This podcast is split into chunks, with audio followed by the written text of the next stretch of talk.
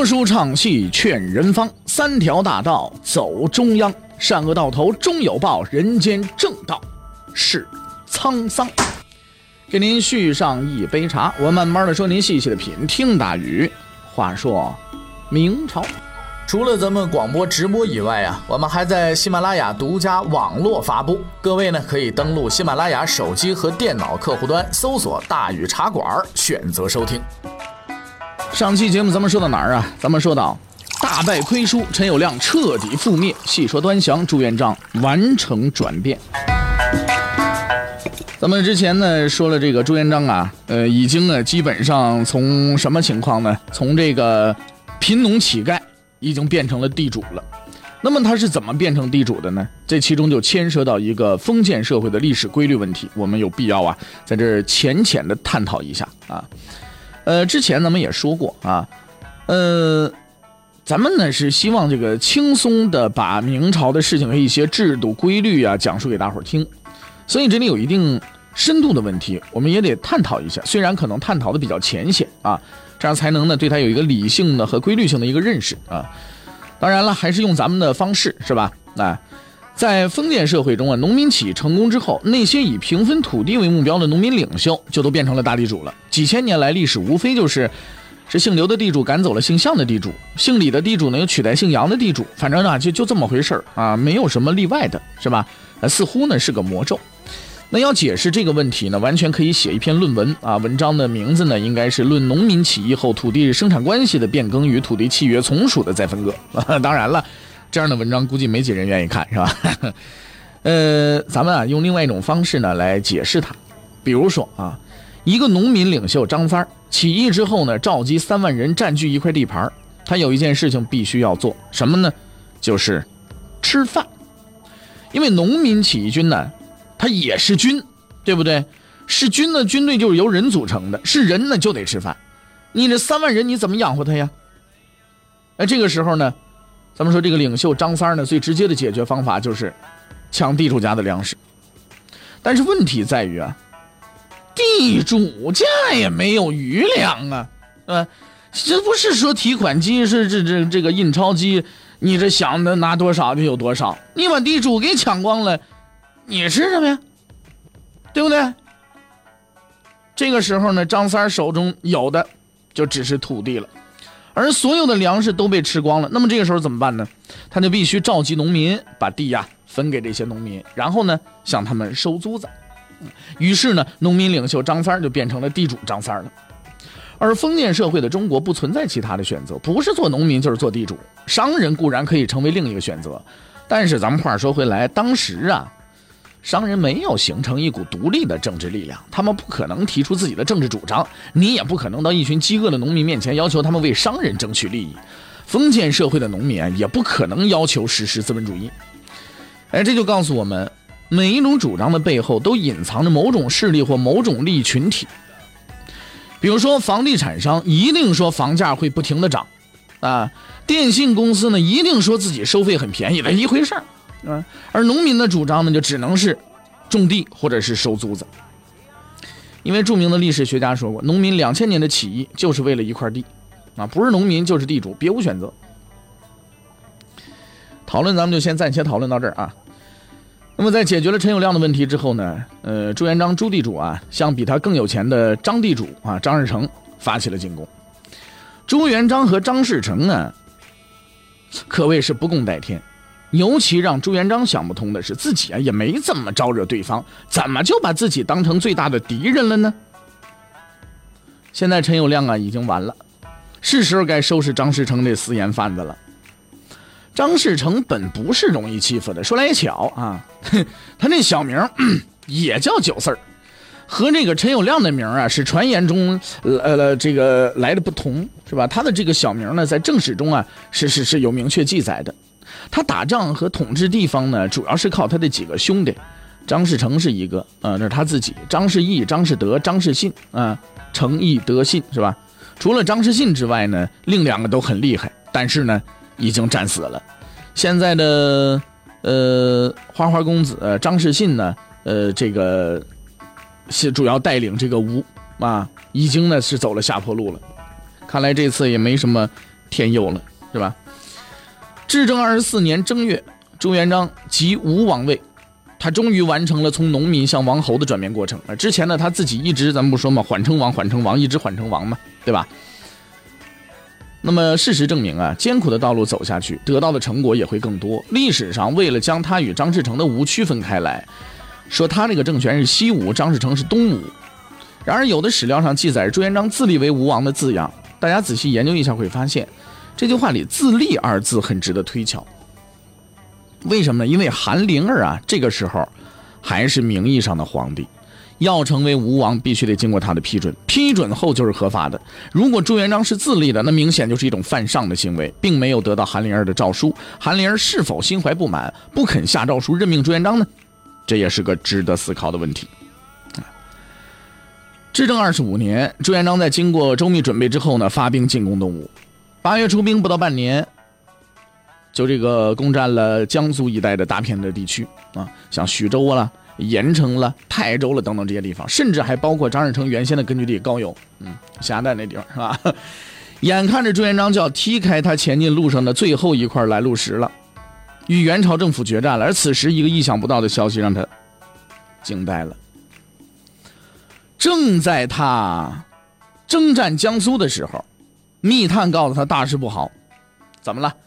他的亲侄子、战功卓著的朱文正。已经勾结了张士诚，准备出兵讨伐他。朱元璋之前曾经也被人背叛过。至正二十二年，大将邵荣和赵继祖呢密谋杀害他，被告发了，朱元璋将二人处死。至正二十三年，正在与陈友谅决战的关键时刻，大将谢代兴叛变，朱元璋处理及时，将叛乱给镇压了。然而朱文正的叛变，却让朱元璋真正陷入了痛苦之中，连自己最信任的亲侄儿。得力大将都要背叛自己，到底是为了什么？其实原因很简单，官位嘛，是不是啊？在朱元璋打败陈友谅以后啊，他论功行赏，由于朱文正是他侄儿，立功最大，所以他先问朱文正：“你有什么要求？想要封什么官？”在这一方面呢，朱文正啊，多少还真是有这么一些这个大将风度啊。对朱元璋就说：“是咱俩是亲戚，哎，你先封别人得了，我呢对这事没什么太大的兴趣。”啊哎，朱元璋一听高兴了，而且自己这个侄儿真是个人才啊，识大体、顾大局，好，于是就把好位置啊先封给别人，仍然让朱文正呢守江西，啊，但是他哪知道朱文正呢，那就是跟他客气客气，对吧？就跟拍卖行里边叫价似的，他是等着朱元璋提高价钱，挽留一下他，哎，说是你，哎呀，你不能推辞啊，哎，那一说不能推辞呢，他不就顺杆不就爬上去了吗？可是没想到朱元璋居然没抬价，直接敲榔头了。你成交了，你这事儿多麻烦呢。朱文正这边就不满了啊，终于爆发了。那守洪都我功劳最大，论功行赏没我。我这怎么也想不通啊？整天的借酒浇愁，还公然外出外呢去强抢民女去卖官赚钱。但那些仍然不能让他达到心理平衡。每当他看着那些手下在应天那些富庶的地方耀武扬威，而自己只能守着江西啊，都会从心底里对朱元璋表示不满。当这种不满达到顶点的时候，那就必然走向极端了。天下谁还可以和朱元璋抗衡啊？嗯，想一想，只有张士诚了。就在他紧锣密鼓的准备的时候，哎，朱元璋知道这个消息了，他丢了手下的工作，亲自来到洪都，他得清理门户了。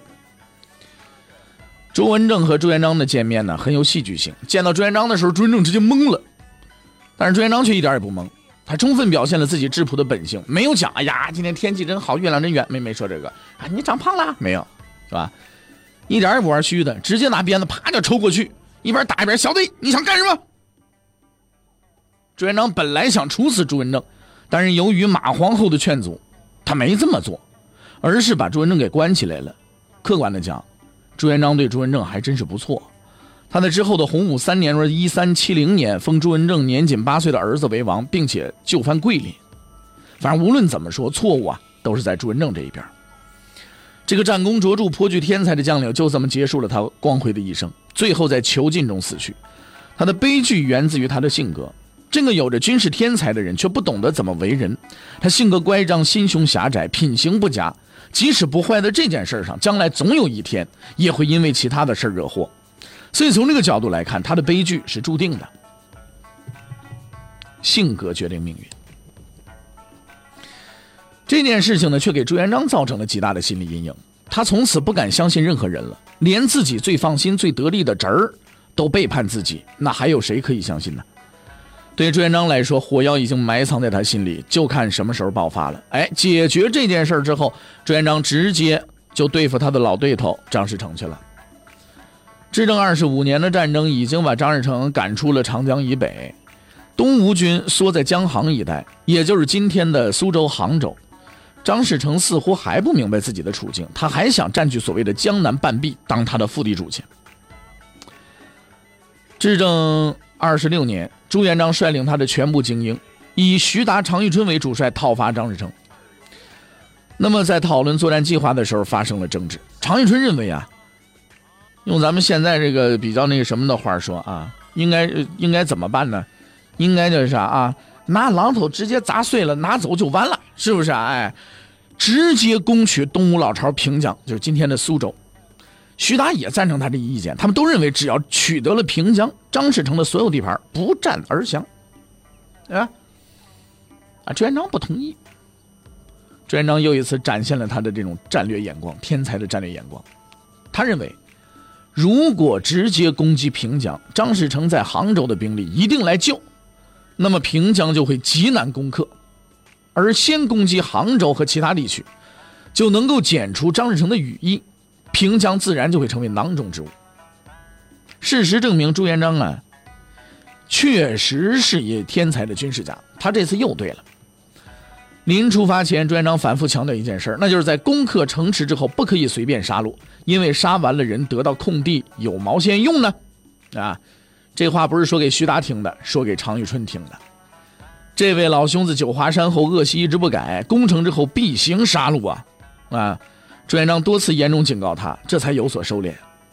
大军出发了，朱元璋坐在营帐里边，有着一种说不出的兴奋感。哎呦，我这个天下可就要到手了！这次朱元璋又集合了二十万大军，并且交给徐达和常遇春指挥。这两位名将没有让朱元璋失望，他们相约分兵进攻杭州和湖州，并且很快攻下。现在只剩下。平江了。平江号称第一坚城，张士诚这几年窝在家里边，看着陈友谅被打垮，看着自己的地盘被朱元璋一点一点的蚕食，就干了一件事儿，干什么事儿啊？修城。平江啊，一共是有八个门，啊，每个门的城墙呢都极其的坚固，都是拿什么？拿这个大块的条石。混合着糯米制成的，城上呢设置有固定的这个弓弩位，啊，这是专门的，就咱们现在话这叫什么叫射击孔啊？弓弩位的射击孔，是不是？那么城上呢，有靠近城墙者，瞬间就会被射成刺猬。城内还有大量的什么粮食，足够守备数年。张士诚虽然是一个不思进取的人。但是呢，他是一个意志坚强的人。当年袁召集百万士兵进攻小小的高邮，历时三个月不能攻克，就充分说明了他本身的这一个意志力。而此时张士诚更加明白，如果平江失守，他可真就无处可去了。所以张士诚决定拼死也得把这城守住。对这样一个城池采取攻击行动，那是需要周密计划的。可是，当朱元璋的部下来询问主攻哪个门的时候，朱元璋却对他们大喊：“几十万军队，还分哪个门主攻吗？都给我转着圈的往死里打！”啊，看来几百年前、几百年后的这个李云龙啊，并不是这一招唯一的使用者，是吧？朱元璋做出了军事部署，他将自己的名将们充分调动了起来，分配了任务啊。怎么分配呢？徐达攻封门，常遇春攻虎丘门，郭兴攻楼门，华云龙。攻胥门，汤和攻昌门，王弼攻盘门，张温攻西门，康茂才攻北门。眼花了吧？还有呢，他还嫌这人不够，另外安排耿炳文攻城东北，裘成攻城西南，何文辉攻城西北。哎，你数了一下，他在平江城外布置了多少军队？十一支啊！从不同的角度方位来打。哎，别说是人了，神仙也受不了啊！啊，其实不用打这么多人，只要挤进城去了，把张士诚给挤死。朱元璋呢就觉得不行，做的还不够，嗯，在城外构筑长围，把平江城啊团团围住，岂止人呢？呃，兔子也跑不了了。为了解决平江城过高、士兵们养工不方便的问题，他在城外呀动工兴建新式房地产木塔，共分三层，站在塔上可以俯视城内的所有情况，并且在每层配备弓弩、火铳和襄阳炮，这是一种新式火炮，真正做到了指哪打哪。按说这么几套行头摆出来，张士诚要识时务，干脆降了得了。可是呢，咱们说说哎，这个私盐贩子就是私盐贩子，认死理儿，一定得抵抗到底。至正二十七年元月，攻击开始，朱元璋的步兵、弓箭兵、炮兵协同作战，日夜不停攻击城池。步兵从城下攻，炮兵从木塔上往上噼里啪啦射箭、开枪、开炮。张士诚的士兵在承受城楼下边士兵进攻的时候呢，还得注意防空啊，指不定什么时候啪就飞过来一个，是吧？而且木塔日夜都派人坚守，哎，这些木塔上的士兵一旦碰上值夜班的，那就不能下塔了，吃喝拉撒都跟塔上，吐个痰、小个便之类的行为，理所当然的往城楼顶上东吴士兵身上就招呼了。你这玩意儿多苦得慌啊！这真是真正的叫胯下之辱啊，是吧？就是在这样艰苦的环境中，张士诚和他的士兵们以惊人的毅力，竟然坚持了八个月，直到至正二十七年的九月份，平江才被攻陷。要说张士诚啊，还是有几分骨气的。他在城破之时，还在城中坚持巷战，即使朱元璋反复宣传，只要张士诚投降，不但不会杀他，还会善待他的这个他和他的亲属。但是张士诚那是抱了必死的决心了。杀死了自己所有亲属之后，准备上吊自杀，被部将解救下来，后来被俘押往了应天。在押往应天的船上，他闭口不言，也不吃饭，表示自己绝不屈服的决心。朱元璋派重臣李善长审问张士诚，李善长逆言呵斥张士诚，却得不到对方任何的回应。从始至终，张士诚都用蔑视的眼光看李善长，李善长被他看得毛了，啊，又见他不说话，气得暴跳如雷。张士诚看完李长李善长表演，说出了他在这次审讯当中的唯一的供词：“说你呀，你不过就是条狗而已，让你的主人出来吧。”嗯，没办法，朱元璋出场了。他看着这个打了十年仗的老对手，这是个怎样的人呢？要彻底的打败他，得彻底的征服他。于是他用少有的和蔼语气劝降张士诚，希望自己能感动他。而他能得到的答复也只是一句话：“说你呀，并不比我强。”哼，我之所以败给你，是因为上天照顾你不照顾我，天日照而不照我而已啊！朱元璋一听这话，怒了，把张士诚给宰了，并且把张士诚的尸体烧成了灰，所谓挫骨扬灰。就这儿，张士诚不得不说啊，一个有着坚强意志的人，他白手起家，最终成就一方霸业，但是他的缺点和他的优点一样的突出。作为乱世群雄中的一个，他有着小富即安的心理，但是他却不明白，在这样的环境中进行的只能是淘汰赛，胜利者只有一个，做不成天子，那也就不能再做人了。但是他仍然是值得我们敬佩的，意志坚强，反抗元的暴虐统治。虽然曾经投降过，但毕竟只是权宜之计，在死亡面前毫不畏惧，把自己的信念坚持到了最后一刻。不怕死的人，是值得我们尊敬的人。朱元璋终于扫清了自己前进路上的两大障碍，即将面对自己的最后一个对手。对他而言，这个对手才是真正的敌人和仇人。那么，朱元璋接下来又要？朝什么方向发展？欲知后事如何，且听下回分解。